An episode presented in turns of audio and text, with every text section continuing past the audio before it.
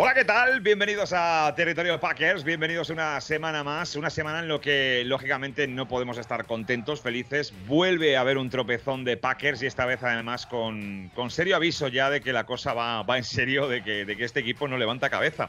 Y ya empieza a ser algo preocupante, de verdad, preocupante sobre todo, lo decía Dani de Besa el pasado, el pasado martes, estoy preocupado y esa era su frase ¿no? con la que yo me quedé, estoy preocupado. Y no me extraña la preocupación, porque es verdad. Hola, Dani de Besa. Muy buenas, Diego. Pues eh, siento, siento volver a, acertar en los pronósticos. Decía que es verdad que em, eh, me fijé muchísimo en lo que tú hablabas del tema defensivo.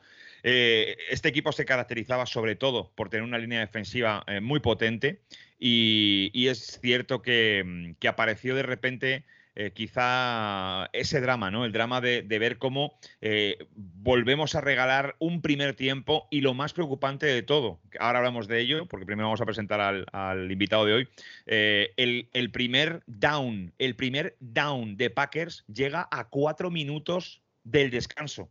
Es una auténtica barbaridad. Yo no recordaba nunca o no recuerdo nunca haber visto un partido donde un equipo no sea capaz de hacer ese primer down eh, antes de prácticamente el descanso. Ahora lo comentamos, pero antes, Dani, ¿te parece? Tenemos un invitado que va a molar mucho porque nos vamos directamente hasta Lambeau Field prácticamente. Vamos a estar casi casi en Wisconsin y vamos a estar en una conexión con uno de los eh, periodistas eh, reconocidos allí en, México y donde, por supuesto, estuvo cubriendo el partido para, Vikings en español, ese Packers Vikings, y nosotros que Carlos Escalona. Hola, Carlos, ¿qué tal? ¿Cómo estás? Dani, Diego, un gusto saludarlos. Sí, justamente todavía a unos cuantos kilómetros de la frontera yo me dirijo ya a Minnesota, eh, en este camino que ya muy otoñal, con un poco de nieve a los costados. El, invierno está entrando ya aquí en el norte de los Estados Unidos. Y sí, como bien lo mencionas, tuve la oportunidad de estar ayer en Lambo y disfrutar de las acciones del partido.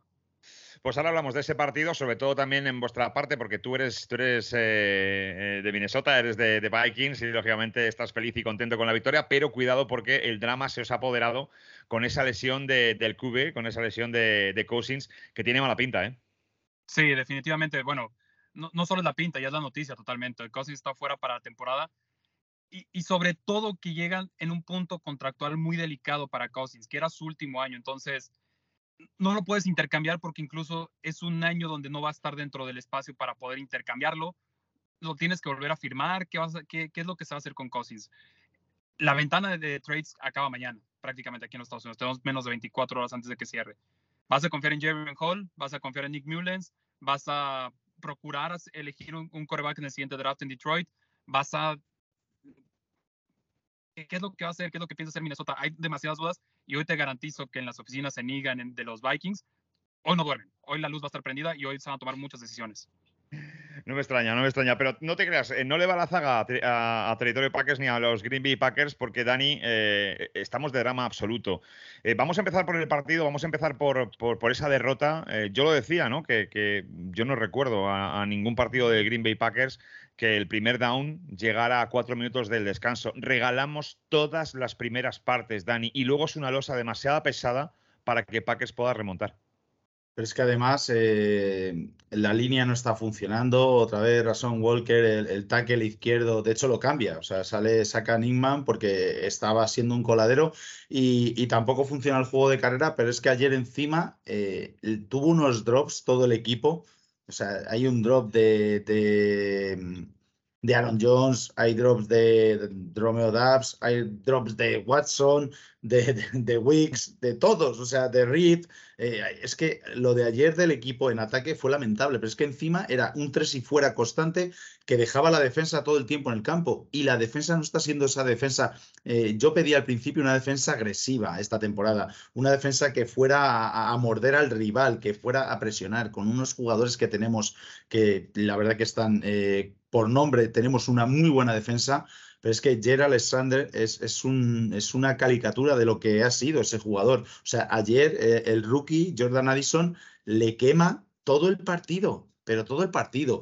Eh, la línea eh, no lo hace tan mal. Yo, en cuanto a la línea, no me puedo quejar tanto. Ahí Slayton no lo hizo mal, Van Ness tuvo buenos momentos, Rason Gary, pero la secundaria muy perdida no veo, es que no veo, no veo por dónde atajar el problema. No sé si es por minutos que están en el campo, pero cada tercer down y largo que tenía Minnesota Vikings era un primer automático. Así no podemos. No sé cuántos terceros y siete, terceros y ocho, terceros y nueve tuvo Minnesota. Eh, seguro que Carlos lo lleva mucho mejor que se hace el play-by-play de, del partido, pero es que era un primer down automático. Es que era, o sea, era bochornoso. Nuevamente, poquísimos blitzes, poquísimos blitzes de, de, los linebackers de Green Bay. Y eso que estaba de, de Bonder Campbell, pero mm, es que no sé, me preocupa. Y lo que más me preocupa es que creo que hay jugadores para jugar mejor, pero lo que está fallando es el staff ya, Diego. O sea, mm. eh, yo ya sí. empiezo a apuntar a Joe Barry, empiezo a, a dudar sí. de Matt LaFleur.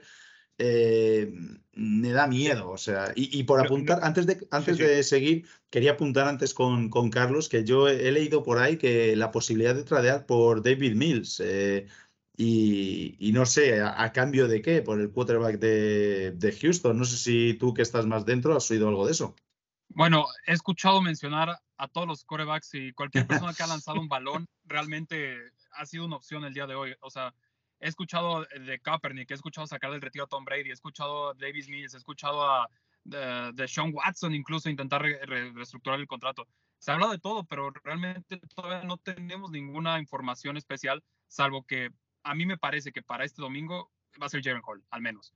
Entonces, Jaren Hall no lo ha hecho mal y tuvo buenos números en el colegial en, en BYU. Entonces, creo que se le debe dar una oportunidad, porque además Cousins ya pidió ser parte del, equipo, estar en el sideline mientras está en recuperación y poder coachar personalmente él a Jalen Hall.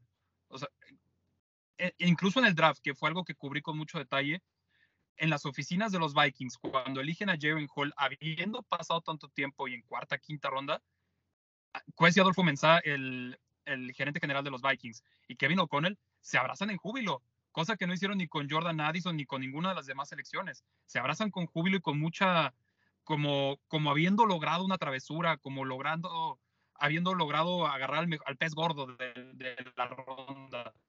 Entonces, creo que hay confianza en Jaren Hall y yo espero que no haga ningún trade des desesperado, porque la, el, los Minnesota Vikings tienen una escuadra, además de bastante buena en ofensiva, bastante joven también. Entonces, no quiero que lleguen a, hipotecar el futuro del equipo en cuanto a capital de draft solo por la ambición de sacar esa temporada. Una temporada donde ya los Detroit Lions a los Minnesota Vikings les llevan dos juegos. Es difícil ganar el título del norte de la nacional otra vez.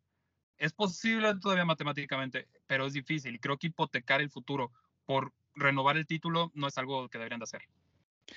Pues eh, dicho esto, dicho lo cual, evidentemente Minnesota tiene ese problema con, con, el QB y lógicamente va a tener que buscar algo, no sé si en ese mercado para, de agente libre o para, para, para tratar de, solventar este, este vacío que deja Cousins con esa lesión de Aquiles y que lógicamente no va a poder eh, jugar lo que resta de temporada. Eh, pero quería preguntarte, Carlos, eh, desde fuera, ¿no? Eh, como, como esto es territorio Packers y hablamos mucho de, de Green Bay, voy a empezar por lo dulce. ¿Te gustó algo de Green Bay en el partido de ayer? ¿Te gusta algo? Algo de Green Bay en, en, en líneas Te voy generales? a decir la verdad. Sí. sí. Y a mí, o sea, no, no, voy a decir que me gusta de Green Bay, sino me preocupa a mí como, como rival de Green Bay.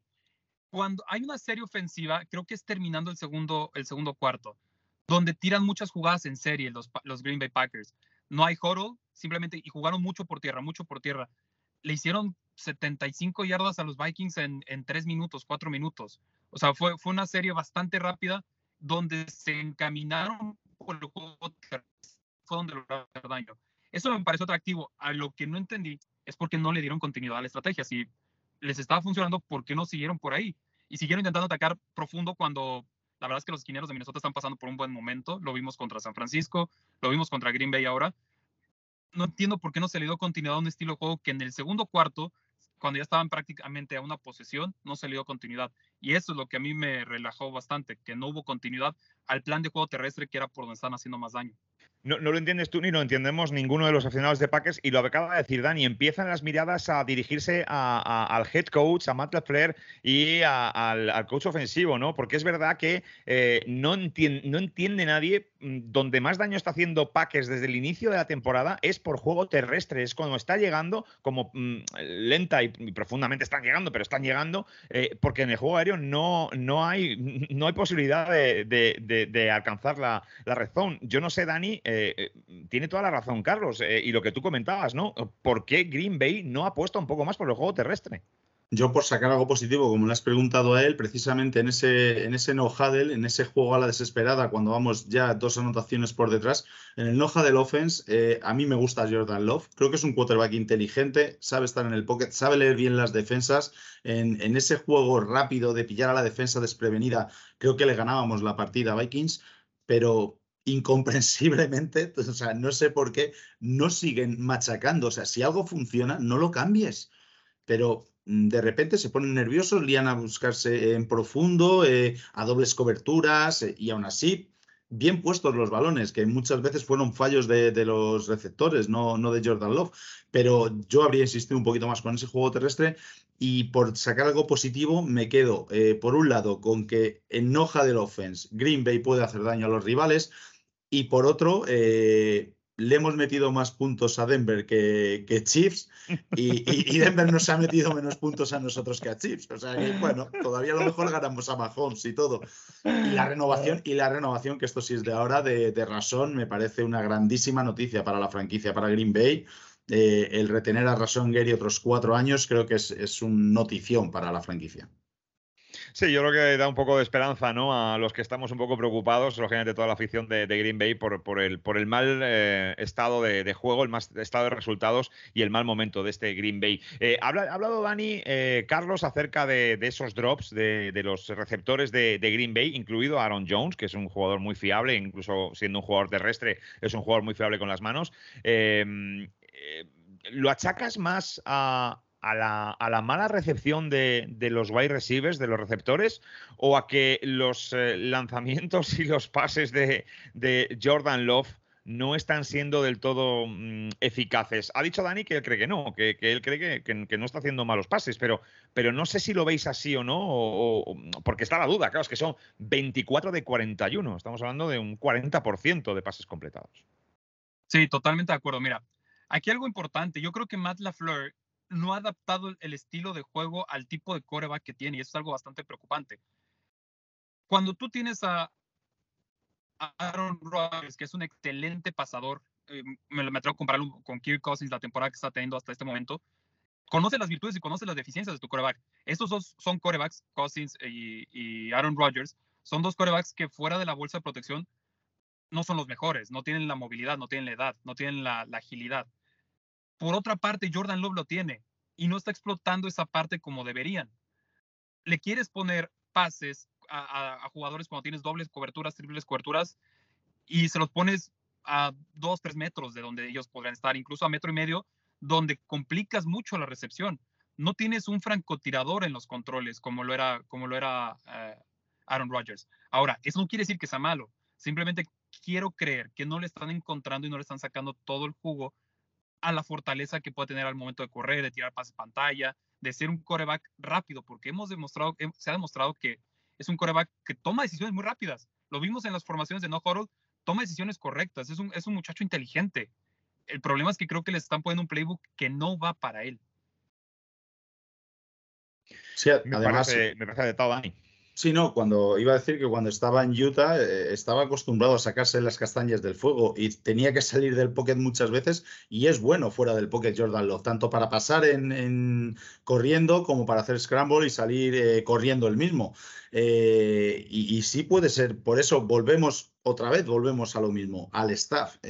creo yo también, coincido con Carlos en que el staff de Green Bay no está sabiendo adaptarse a esta a esta nueva época, ¿no? Ya no tenemos a Aaron Rodgers, ha venido otro quarterback.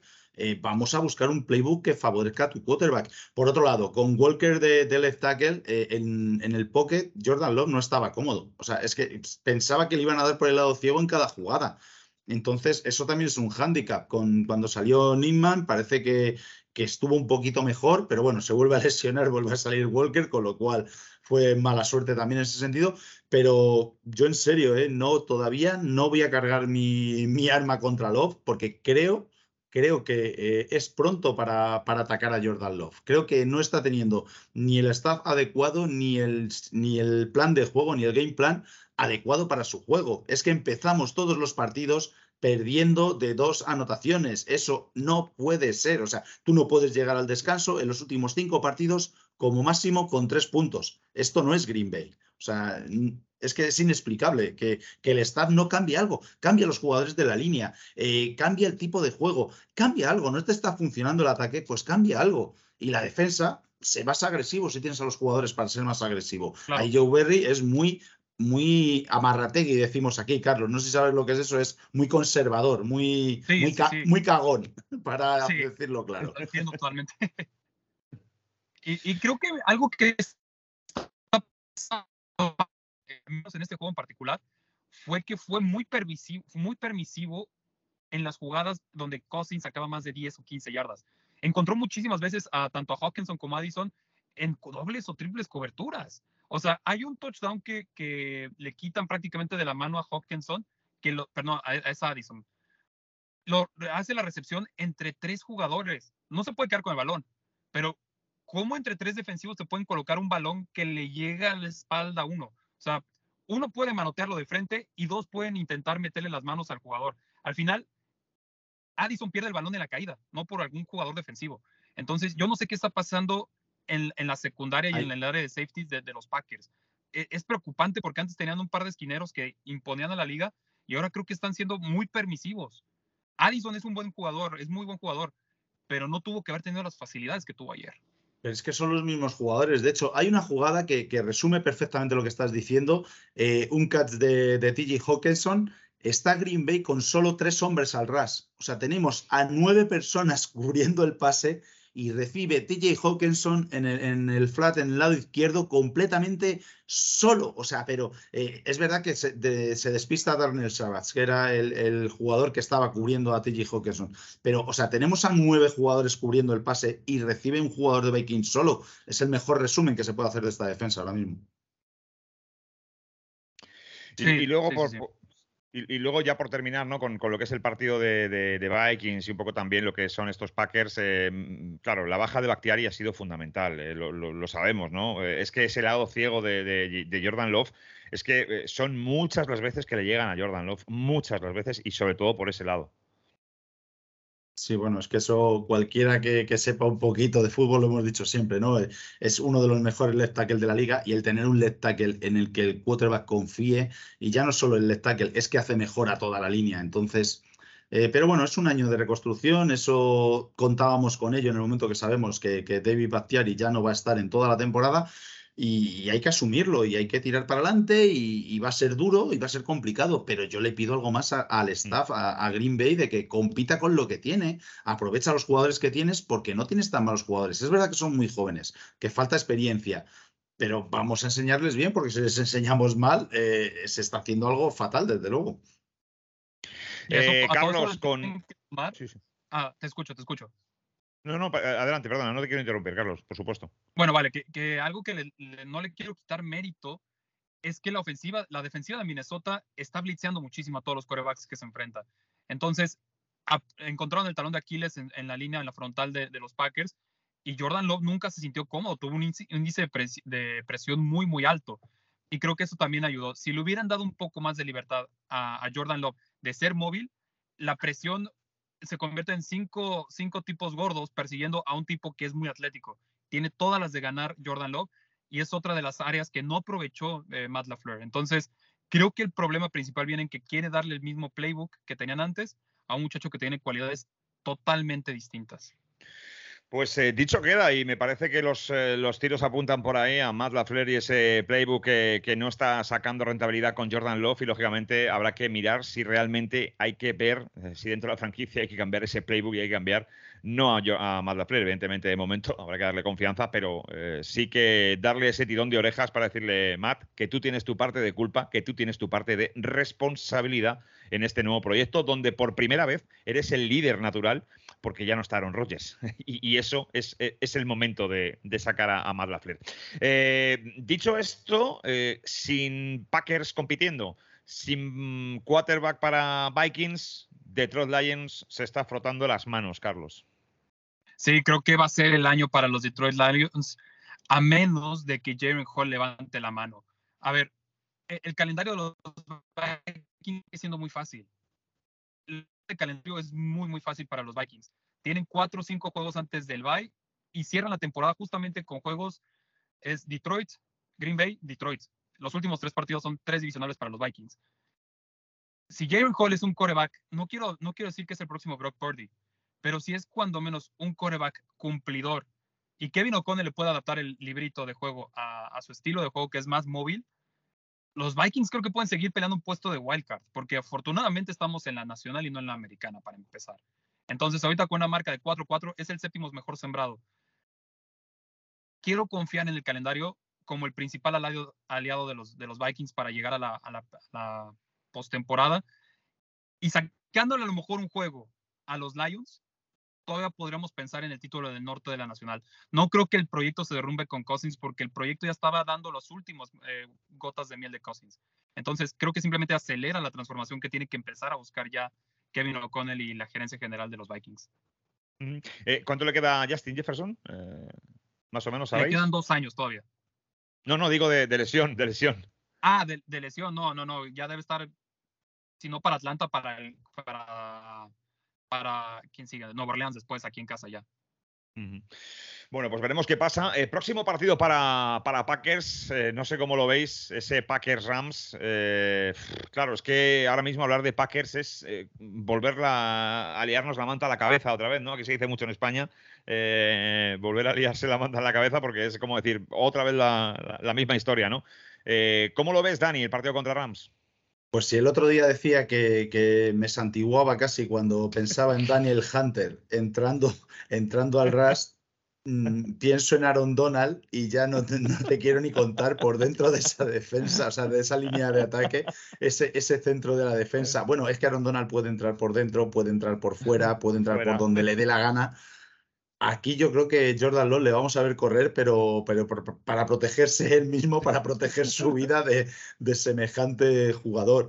Eh, no lo sé, porque Rams está, la verdad que está jugando muy bien, pero a ratos. Tiene partidos, tiene desconexiones, como esta semana contra Cowboys.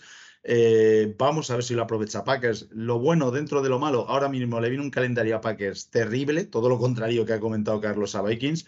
Y, y lo bueno, pues que ya no tienes nada que perder, que vienes de perder contra Raiders, contra Broncos, eh, contra Minnesota en tu campo. Entonces ya, ya te esperas la derrota, por así decirlo. Que le compites y que le ganas, pues vas a estar más contento si cabe. Pero es un partido muy complicado. Eh, Son McVay creo que está haciendo una temporada espectacular el entrenador para tener lo que tenía, que no tenía Cooper Cup y sacando petróleo tanto de Tutu Atwell como de Nakua. Eh, Stafford parece que se está recuperando y en defensa es que solamente ya con decir Aaron Donald ya el resto del equipo me sobra. Solo ese tío ya da miedo con el nombre. Pues me dejas más tranquilo. Eh, Carlos, ¿cómo lo ves? Te voy, a ser honesto. Yo el, el último partido que vi de los Rams era el partido que yo esperaba ver toda la temporada de los Rams un equipo que no iba a tener ni pies ni cabeza, que no iba a saber por dónde, por dónde eh, atacar los partidos. Yo sí le veo oportunidad a los Packers de, sacar este partido y eso lo único que tienen que hacer es intentar replicar en proporción el esquema que planteó los Cowboys, de estar jugando muy rápido las ofensivas, de intentar limitar a muy poco tiempo, el mayor tiempo que puedas, sentar a la ofensiva de los Rams. Porque si hay un entrenador que es muy inteligente para las ofensivas y saca un playbook diferente casi cada semana es McVay. Entonces, mientras a McVay lo puedas mantener el mayor tiempo pensando en cómo evitar los puntos, si tú vas jugando de 3, 3 y de repente caen 7, creo que puede ser bien. O sea, le veo oportunidades a los Packers, definitivamente. Sí, sí, creo que lo pueden llevar. Ojalá, ah, ojalá. Esto, esto es un notición, esto, esto, es, esto es una bendición, eh, Dani. Hay que traer más a Carlos a este es programa. Que está, es que nos, nosotros, nosotros ahora mismo estamos, Carlos, compréndelo, completamente lo opuesto a vosotros. O sea, estamos de bajón total después de tres partidos seguidos perdidos, de además de qué manera. Bueno, te voy a decir algo. Yo preferiría haber perdido el partido contra Green Bay, pero conservar a Cousins. Hombre. Que, que, que esta victoria, que realmente hoy lo escuchaba aquí en la radio, en, manejando hacia Minnesota. La radio de Minnesota y todos los periodistas deportivos de Minnesota dicen, se siente como si hubiéramos perdido por 30 puntos contra Green Bay. O sea, le ganamos al rival más acérrimo que tenemos en la historia del equipo, en su propio campo, por más de dos touchdowns. Y no hay una cara feliz en todo el estado. Todos están preocupados y con la incertidumbre. Entonces, es una victoria que esperarías y, que cambiarías muy fácil si se diera la oportunidad. Aquí no damos resultado, Carlos, porque sabemos que es imposible acertar. Entonces lo que hacemos es directamente dar porcentajes, porcentajes de, probabilidades, ¿no? Que cuánto le damos a Green Bay y cuánto le damos a su rival. En este caso somos muy derrotistas, como ves, Dani Devesa yo, para este próximo partido frente a Rams. Eh, yo tampoco soy muy confiante después de lo que he visto en los últimos partidos y sobre todo eh, por, ese playbook que no está cambiando en la, en, la horna de, de Matt LaFleur. Y a mí me parece que tenemos un 30-70 de posibilidades de ganar este partido. Yo le doy, un 70 a Rams y un 30 a Packers. Creo que soy demasiado rotista, pero es que ya, ya no puedo ser más positivo. Lo he intentado, he querido serlo durante mucho tiempo y, no puedo más. Es decir, ya estoy en, ese periodo de aceptación de decir, este año es una ruina. Eh, Dani, ¿cuánto le das a Packers? ¿Cuánto le das a Rams?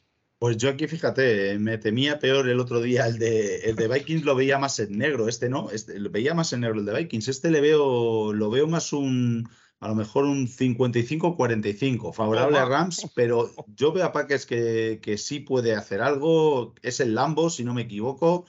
Eh, vamos a ver si cae nieve, les entra frío a estos de Los Ángeles y, podemos eh, hacerles daño, porque yo veía más difícil de Minnesota, sinceramente, como venía Minnesota con, ese, con esa flechita hacia arriba, ¿no? Anímicamente después de ganar a, San Francisco, que parecían imbatibles, veía más difícil ese partido que este, que eh, ahora mismo también los Rams vienen de una paliza que les ha pegado Cowboys y a lo mejor se convierte en ese equipo que ha dicho Carlos que todos pensábamos a principio de temporada que podían ser.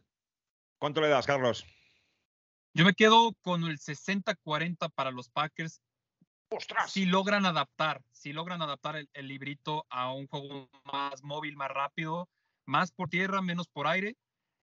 Lambo es un estadio que pesa, el clima está bastante frío. En Celsius estamos ya ahorita en menos 5, menos 6 grados.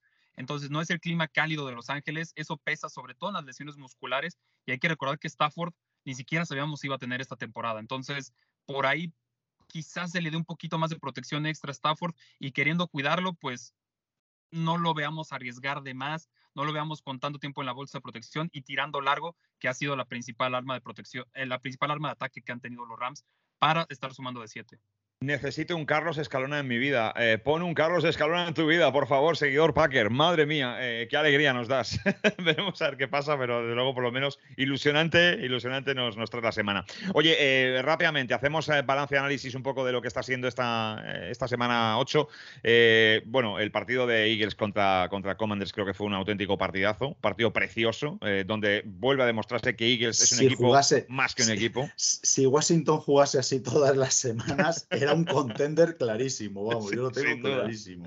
Sin duda, eh, sorprendente, eh, sorprendente. Eh, y luego los Cowboys son como una auténtica montaña rusa, una auténtica montaña rusa. tan pronto son un equipo que te arrolla, que te arresta, que te, que te, que te saca del, del campo como una, franquicia que, acaba, acaba derrotada. a mí me parece, sigue siendo para mí uno de los grandes candidatos a jugar esa Super Bowl junto con Bills por el otro lado pero, pero es verdad que, no me fío, no me fío porque eh, hay, partidazos y partidos muy, muy malos. ¿Cómo ves tú a, los Cowboys, Carlos, y, a estos Eagles, que parece que son el equipo de moda? Ah, los Cowboys son, son una moneda al aire, definitivamente nunca sabes qué, Cowboys vas a ver, si vas a ver a los Cowboys ah, que avasallan, que son demoledores, o a los Cowboys que de verdad no, no apantallan a nadie. Por otra parte, yo no sigo creyendo tan fuerte a los Eagles. Creo que han tenido suerte en muchas jugadas y sobre todo en defensiva no son los Eagles de la temporada pasada. Estos Eagles hablamos muchas veces de ellos por su jugada infalible, el touch push, pero realmente Jalen Hurts es líder de intercepciones de la liga. La defensiva está permitiendo muchísimos puntos. Mm, en parte creo que tienen la fortuna de competirle dos veces a los Giants, la fortuna de competirle dos veces a los Commanders, y eso obviamente te ayuda muchísimo en los standings. A ver, no quiero decir que son un mal equipo, pues están lejos de serlo, pero creo que podría decir que de los candidatos al Super Bowl son el candidato más débil, en mi, opinión. Caray, yo, esto. Yo, no yo, le, yo le veo como el más compensado y de los más fuertes, pero la noticia de esta semana quizás sea la derrota de Chiefs contra Broncos. O sea, lo de Denver, eh, les hemos dado alas, no, lo siguiente, vaya defensa. O sea, yo no había visto una defensa tan dura contra Chiefs desde la Super Bowl contra Tampa, a lo mejor. Eh, o sea, impresionante cómo los maniataron increíbles. Y luego la vuelta de Joe Burrow, que ese chico si está bien, cuidadito con Bengals de aquí a final de temporada, que eso es, es un espectáculo de quarterback. Sí, totalmente de acuerdo. Yo esperaba ver uno de esos juegos, eh, lo que le llaman el flu game de Patrick Mahomes, ¿no? Comparándolo con el flu game de Michael Jordan en los Bulls, donde reportó que estaba enfermo y de repente dio un tremendo juegazo. Yo esperaba lo mismo para Patrick Mahomes, que en la lista de lesionados, en el injury report, aparecía como, como illness, como que estaba teniendo una enfermedad. No, simplemente no carburó la, ofensiva de los, de los Chiefs. Eh, bastantes fumbles por ahí recuperados por los, por los Broncos. Y bueno, por el otro lado, como bien lo dices, Burrow estando ya un par de partidos muy interesantes, recordándonos a los Bengals de temporadas pasadas que intimidaban, que se veían fuertes y bueno, a mí todavía me queda un poquito la duda porque fue contra San Francisco y yo de verdad San Francisco desde el juego contra Minnesota lo vi bastante débil, no solo malo, débil. Entonces, quiero esperarme una semana más antes de poder dar una conclusión de los Bengals, pero sí vienen una curva de crecimiento muy fuerte y en la parte más peligrosa de la temporada. E, e, este es un deporte donde no importa cómo empieces, sino cómo lo acabes. Eh, por curiosidad, Carlos, ¿cuál es tu, cuál es tu Super Bowl? ¿Cuál, crees que va, a ser este año tu Super Bowl? Yo creo que va a ser Miami contra Detroit. Ostras. Sorpresa. Está bien tirado, está bien tirado. ¿eh? Y, sorpresa, yo creo, porque son dos equipos que sí que están ahora muy bien, pero que nadie les pone tan arriba como para llegar a Super Bowl.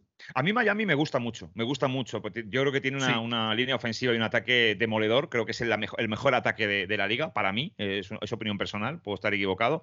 Eh, pero es verdad que, me falla la, defensiva de Miami a mí algo que me parece muy interesante de estos dos equipos es que tienen dos, entrenadores en jefe que si bien son muy buenos y se han adaptado muy bien a los equipos, son muy diferentes entre ellos dos y eso creo que lo volvería un Super Bowl muy interesante de poder ver. Por un lado tienes a McVeigh, a McVeigh, perdón, a, se me fue el nombre, el de Miami, ah. joven. Sí, el McDaniel. McDaniel, tienes toda la razón con ideas frescas, con ideas muy innovadoras, incluso con una presencia ante medios totalmente distinta a lo que hemos visto de la mayoría de los entrenadores en jefe, que son hombres de 50 años para arriba. Y por el otro lado, los Lions tienen un entrenador que es toda la vieja escuela de la NFL, totalmente. O sea, representa los valores de dureza, de unión, de trabajo en equipo, de lo que tienes que dar tú para contribuir a tu equipo, qué tiene que ser que, se ve que tiene un carácter duro que, que impone, ¿sabes? O sea, los... entonces creo que este, son tan diferentes, tan diferentes, que creo que podrá ser un Super Bowl increíble. A mí me encantaría verlo. Los compañeros de Rugidos de Detroit le llaman el muerde rótulas a Dan Campbell, porque es eso, es, es rudeza, es, es, el viejo, el, old school. Y, y, creo que por un lado, mientras eh, en, en, los, en los Dolphins, si tú vas con tu entrenador y le dices, tengo un problema, él te va a querer abrazar, te va a decir que no hay problema, te va a decir que te va a intentar aconsejar como un amigo, mientras que Dan Campbell lo que te va a decir es, no me importa, quiero ver lo mejor de ti en el campo y sácalo todo en el campo, ¿no? O sea, dos visiones muy válidas, dos enfoques y dos approaches muy diferentes en el cocheo, dos escuelas de cocheo muy, muy interesantes, pero sobre todo creo que yo veo un equipo balanceado en los, en los Lions. Todos los equipos se dan, pueden tener licencia de tener un juego malo, como ya lo tuvieron los Lions frente a los Ravens pero lleva una racha de los últimos 15 partidos que llevan 13 victorias, 12 victorias. E, es algo de lo que poco se habla, porque no estamos hablando de los Chiefs, no estamos hablando de los Chargers, no estamos hablando de un equipo que está bien construido, estamos hablando de los Detroit Lions. Entonces, sin ser un, un, equipo de estrellas, traen una marca muy importante y que creo que la pueden llevar hasta el Super Bowl, de nuevo, por las licencias que te concede jugar en la Nacional. Pues no está mal tirado, sin duda, esa Super Bowl que nos comenta Carlos. Ya para acabar, finalizamos con el programa siempre con eh, los partidos de la semana y lo que solemos hacer, Carlos, es destacar qué partidos vais a ver, qué partidos os molan más, qué partidos que no os queréis perder. Eh, ya sabéis que tenemos eh, a partir de esta madrugada del jueves al viernes ese Steelers frente a Titans, buen partido. a las tres y media el domingo, Chiefs Dolphins. Este es el fuera de, en, Europa, que se juega en, Europa, no se juega en Estados Unidos, se juega en, en Alemania, en tierras germanas. Este Chiefs Dolphin, partidazo. Ahora hablamos del también si queréis. El Falcons Vikings ya a las 7. El Saints Bears. El Packers Rams, lógicamente. Patriots frente a Washington. El Ravens frente a Seahawks. Nadie habla de Ravens y cuidado con Ravens. El Texans frente a Buccaneers. El Browns que va a jugar frente a Cardinals. Y a las 10 y 5 de la noche ya, Panthers frente a Colts. A las 10 y 25, otro buen partido. Eh, Riders frente a Giants.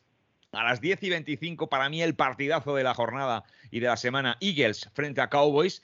y en la madrugada Bengals frente a Bills. Es decir, vaya dos partidazos seguidos que tenemos ya para la madrugada del lunes al martes, ese Jets frente a Chargers. Dani, ¿qué te pone, qué te mola, qué vas a ver, qué no te quieres perder esta semana?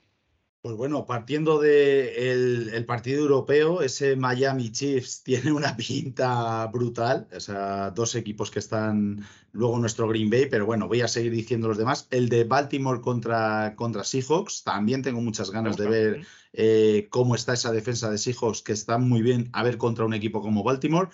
Y luego ese, ese divisional, ese Dallas Eagles y el Buffalo contra Joe Burrow, muchísimas ganas de verlo también, que creo que le va a pegar un buen repaso otra vez Cincinnati a, a Buffalo. ¿En serio? ¿Piensas que Vengas va a ganar a Bills? Y tú también, Carlos, ¿piensas que Vengas va a ganar a Bills? sí, definitivamente. Los, los Bills, por, eh, por amor de Dios, por el, el destino, no van con marca perdedora, pero a mí me parece que son uno de los equipos con mayor declive que menos eh, ritmo traen en la, en la liga. Caray, pues me, sorprende, de verdad. Eh, ¿y a ti qué te gusta, Carlos? ¿Qué vas a ver? ¿Qué no te vas a perder? ¿Qué, qué, te pone de esta, de esta semana? Son esos domingos que son increíbles porque aquí en los Estados Unidos tenemos el día domingo fútbol a todas las horas. Vamos a empezar desde las 7 de la mañana y hasta las 10 de la noche, 10 y media de la noche, hay fútbol a todas horas. Entonces, tengo que elegir cuatro partidos prácticamente. Me quedo obviamente con el partido europeo, no me lo pierdo, con un buen desayuno americano, unos pancakes y unas eh, tiras de bacon. Luego para eh, almorzar probablemente... ¿Y, quién gana ahí? ¿Quién gana ahí? Chiefs, Dolphins, ¿quién gana, ahí? Me quedo con que se lo lleva, híjole. No creo que le veamos dos juegos malos a los Chiefs. Entonces, creo que va a ser a los Chiefs. Toma. Toma. Yo digo Dolphins, yo digo Dolphins, ¿eh? creo que va, a ganar Dolphins. segundo partido, segunda derrota consecutiva de Chiefs. Yo ahora mismo mejor equipo Dolphins, pero es que yo no veo a Mahomes ni Andy Reid perdiendo dos partidos seguidos. Yo tampoco. Y sobre todo en Alemania, en toda Europa en general los Chiefs tienen bastante, bastante fanaticada, entonces podría, podría pesar el estadio, me atrevo a decirlo. Sí.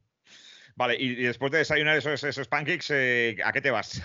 Eh, después de desayunar, me voy a tener que tomar el carro y voy a tener que ir al US Bank Stadium a transmitir. Si bien el juego no es ahí, desde ahí tengo la cabina de transmisión para los juegos que no son cercanos aquí a Minnesota. Entonces, ahí me toca narrar el Falcons contra. Saber qué cara pone Jalen Hall, qué tiene que demostrarnos. Y ya por la tarde, bueno, vamos a rematar con. Yo creo que va a ser el juego justamente de los Bills contra los Ravens.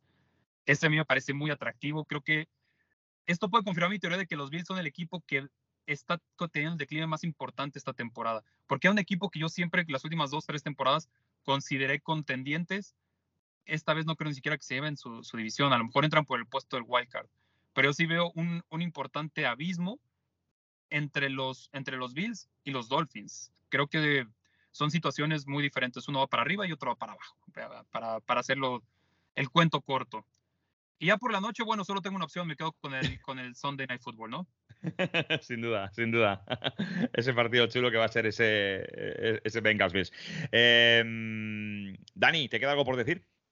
No, no, simplemente que mi Super Bowl que di a Filadelfia contra, contra Bills, si pudiera cambiarla, yo cambiaba a Bills por Bengals ahora mismo. Pero bueno, yo voy a seguir manteniendo, soy hombre de palabra, voy a seguir con ese Bills. Pero es verdad, es verdad que Bills, a medida que avanzaba la temporada, me, me está dejando mucho que desear.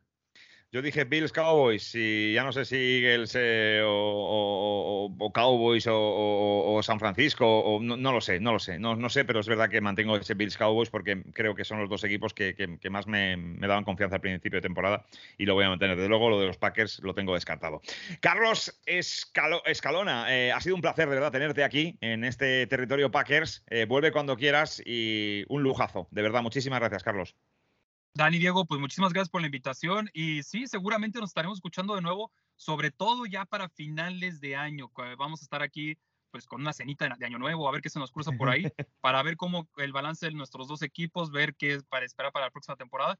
Y bueno, agradecerles por la invitación, invitar a tu audiencia eh, a que me sigan mis redes, arroba carlos-stats como estadísticas y de nuevo, agradecerles mucho la invitación, invitarlos para que cuando estén acá en los Estados Unidos nos podamos reunir y podamos ir a algún juego divisional de estos dos equipos que tanto, que tanto nos gustan.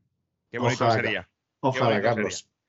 Eh, arroba Carlos-Stats, eh, ese es el Twitter, la cuenta de Carlos, a todo el mundo a seguir, a Carlos Escalona desde España para, para conocer un poquito más acerca de Minnesota Vikings y de la NFL. Gracias Carlos, un abrazo. Chao, Dani, Diego. Hasta la próxima. Dani, cuídate mucho. Chao, queseros. Ánimo.